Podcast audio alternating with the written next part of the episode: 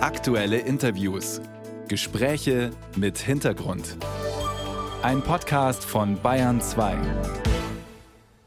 Die jüngere Geschichte wiederholt sich, so scheint es. 2015 auf dem Höhepunkt der Flüchtlingskrise, da sagte der frühere Bundespräsident Joachim Gauck wörtlich, unser Herz ist weit, doch unsere Möglichkeiten sind endlich.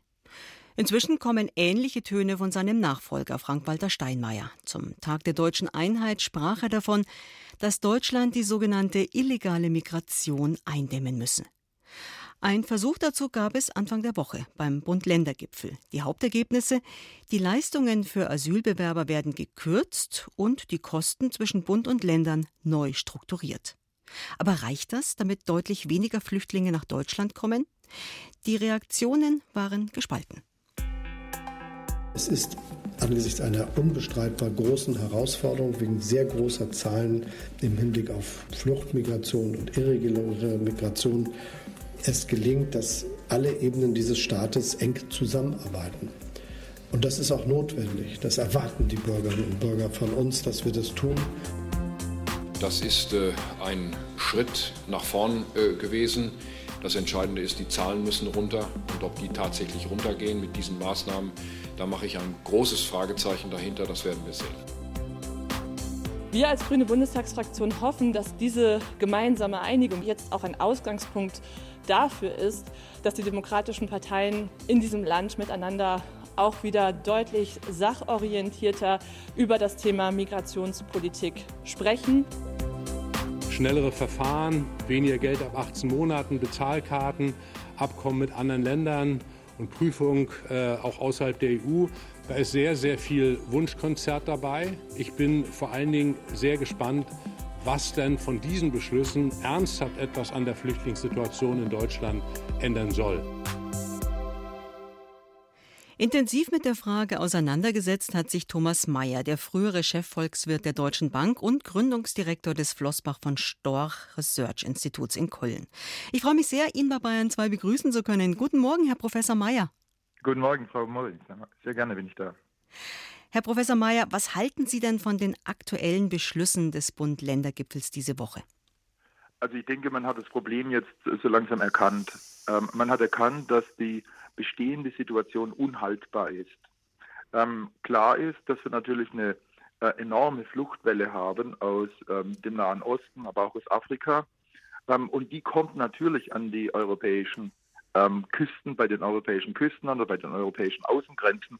Ähm, aber was dann äh, momentan ein großes Problem für Deutschland ist, ist, dass die meisten der in Europa ankommenden weiterziehen nach Deutschland. Und der Grund dafür ist, dass der deutsche Sozialstaat ein enormes, ein enormer Magnet für die Zuwanderer darstellt. Gehen wir mal darauf ein. In einem Artikel haben Sie sich auf ein Zitat des Ökonomen Milton Friedman bezogen. Der sagte 1999, man kann nicht gleichzeitig freie Einwanderung und einen Wohlfahrtsstaat haben. Warum stimmt das Ihrer Meinung nach? Ja, das ist der Klassiker von Milton Friedman. Ähm, es ist so, dass wenn Sie ähm, den Wohlfahrtsstaat ähm, durch Steuergeld finanzieren, die Bedürftigen unterstützen, ähm, es ähm, tatsächlich klare Grenzen gibt, was dieser Staat leisten kann. Ähm, das hatten Sie anfangs auch nochmal mit dem Zitat äh, von Joachim Gauck in Erinnerung gerufen. Ein Wohlfahrtsstaat hat eine bestimmte Kapazität, ähm, fremde Staatsangehörige zu unterstützen. Ähm, kontrolliert er nicht die Zuwanderung, wird diese Kapazität überlastet. Ähm, der Wohlfahrtsstaat wird, wird überfordert.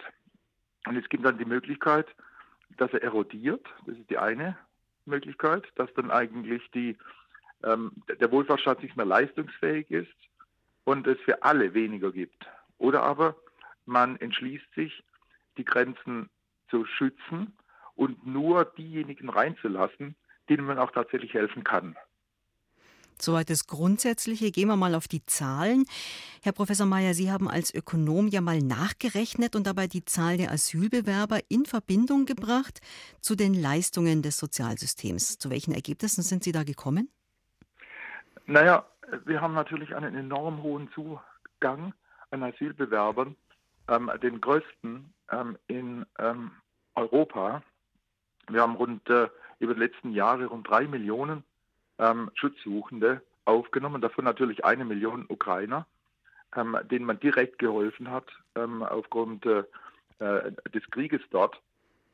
Ähm, diese, diese hohe Zahl der Schutzsuchenden dürfte aber nicht eben nur durch die sogenannten Push-Faktoren äh, begründet worden sein. Push-Faktoren nennt man dann, wenn jemand sein Land verlässt, ähm, weil äh, er, er, dort nicht mehr leben kann. Wegen Krieg zum Beispiel. Leben will, ja. Krieg, ähm, Hungersnöte und so weiter. Das ist eigentlich eine ziemlich alte, eine menschenalte Geschichte. Das sind die sogenannten Push-Faktoren. Die Frage ist dann, ähm, wo gehe ich hin? Und da kommen die sogenannten Pull-Faktoren ins Spiel. Ähm, wie viel ähm, Kosten trage ich nämlich in Kauf? Die Migration ist ja nie kostenlos. Sie müssen also Ihren bestehenden Ort verlassen. Sie müssen für die Reise vorsorgen. Sie müssen die Reise finanzieren. Und ist die Frage, wie viel Kosten ähm, nehme ich auf mich, um dann an das gewünschte Ziel anzukommen?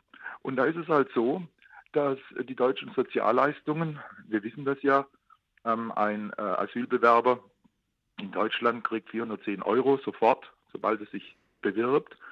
Ähm, nach 18 Monaten kriegt er das Bürgergeld. Wenn das eine größere Familie ist, kommt da einiges zusammen. Das soll sich jetzt ändern nach dem Bund-Ländergipfel. Da ist jetzt von drei Jahren die Rede. Das soll sich ändern. Das wird die Kalkulation etwas ähm, verändern. Ob es reicht, da hatten Sie ja auch vorher schon Zitate, wird man sehen. Aber die Kalkulation ist ja, die, die Menschen sind ja nicht dumm. Die, die kommen, sind ja nicht diejenigen, die, gar, die sich gar nicht zu helfen wissen.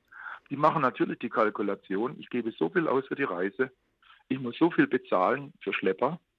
Ähm, wo rentiert sich diese Investition am besten? Und da steht natürlich Deutschland im Vordergrund. Man sieht auch aus der Migrationsforschung, dass Migration beginnt, wenn es den Menschen ein bisschen besser geht. Wenn sie ganz arm sind, haben sie gar nicht die Mittel, ihr Land zu verlassen. Dann geht es besser, sie haben ähm, mehr Geld, dann ist die Reise finanzierbar. Und das sind natürlich nicht diejenigen, die, die die Ärmsten darstellen in der Gesellschaft, sondern es sind diejenigen, die das genügende Geld aufbringen können, um diese Investition zu tätigen. Und dann wird eben geschaut, wo rentiert sich das am meisten. Und da sind wir halt in Europa sehr schlecht positioniert. Jetzt haben wir ja einen großen Fachkräftemangel hier in Deutschland. Hm. Hilft denn da der Zuzug nicht? Ich fürchte nein. Ähm, Sie hatten ja das ja korrekt beschrieben, Fachkräftemangel. Ähm, wir haben natürlich auch einen Mangel an einfachen Arbeitskräften, aber in einer Industriegesellschaft muss derjenige, der dazukommt, gewisse Mindestvoraussetzungen mitbringen. Das Einfachste ist die Sprache. Ein Kellner, der die Sprache nicht beherrscht, ähm, kann nicht einfache Kellnerarbeiten verrichten. Ein Kellner, der nicht grundlegende Rechenfähigkeiten hat, kann das auch nicht.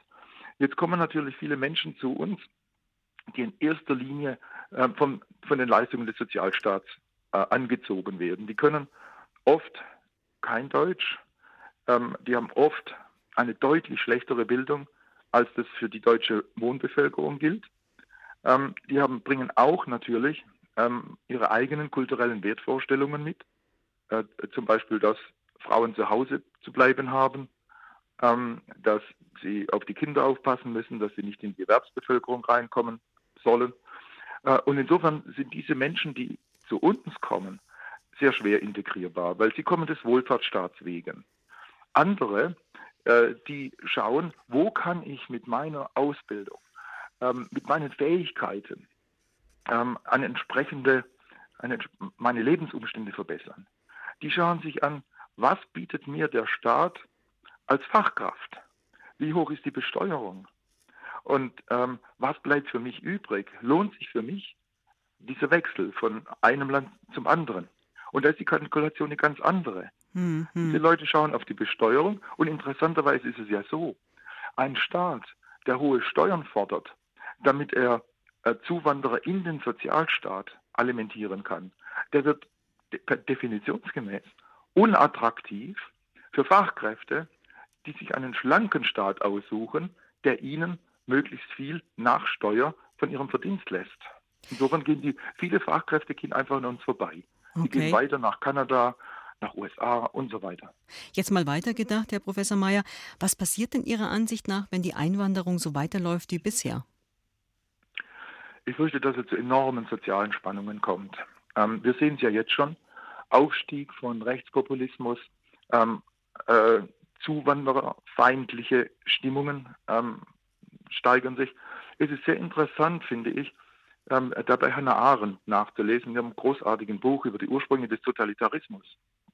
Und sie beschreibt, wie nach dem Ersten Weltkrieg, wo sich die Mächte verschoben haben, wo das Habsburgerreich zugrunde geht, die Grenzen neu gezogen wurden, ähm, wie da auch ähm, Menschen wanderten, die, viel, die, waren auf einmal in einem anderen Staat ne?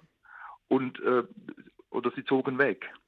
Und da entwickelte sich auch ähm, ein gesellschaftliches Umfeld, in dem man dann gegen die ähm, Zuwanderer, die Fremden, ähm, zunehmend feindlicher wurde. Also man hat es in der Geschichte quasi schon mal gesehen, meinen Sie. Thomas ja. Mayer, der frühere Chefvolkswirt der Deutschen Bank und Gründungsdirektor des Flossbach von Storch Research Instituts in Köln, er ist der Meinung, dass Deutschland die Einwanderung stärker als bisher regeln muss, um den Sozialstaat zu schützen. Danke Ihnen für das Gespräch, Herr Professor Mayer. Bitte schön.